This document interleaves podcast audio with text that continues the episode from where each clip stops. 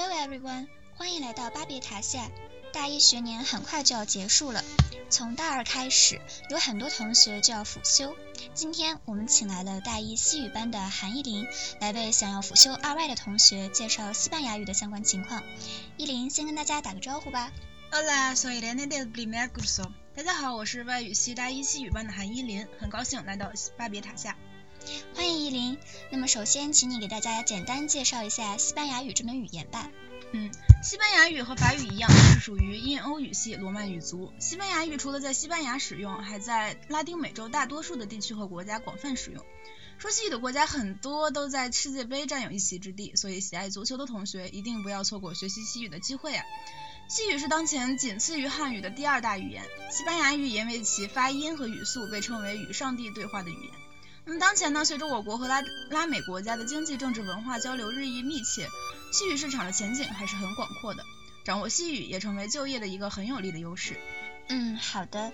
一般而言，想要辅修二外的同学都有不错的英语基础。那么你觉得英语和西语有哪些联系和区别呢？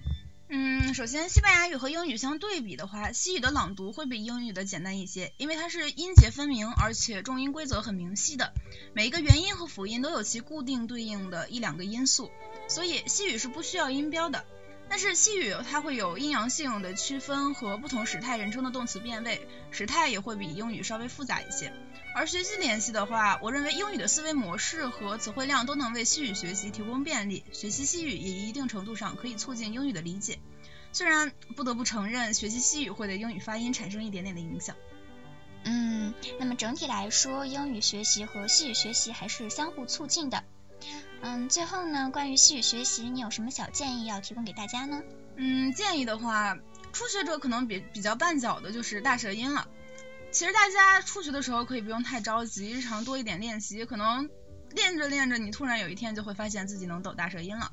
还有是初初学的时候，大家要注意一下西语的清浊辅音和英语的概念有区别，在最初就注意会给以后的学习提供很多便利。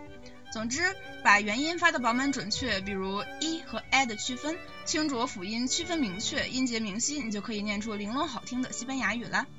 好的，谢谢依林，相信大家已经对西语学习有了一定的认识。今天的节目就到这里了，拜拜。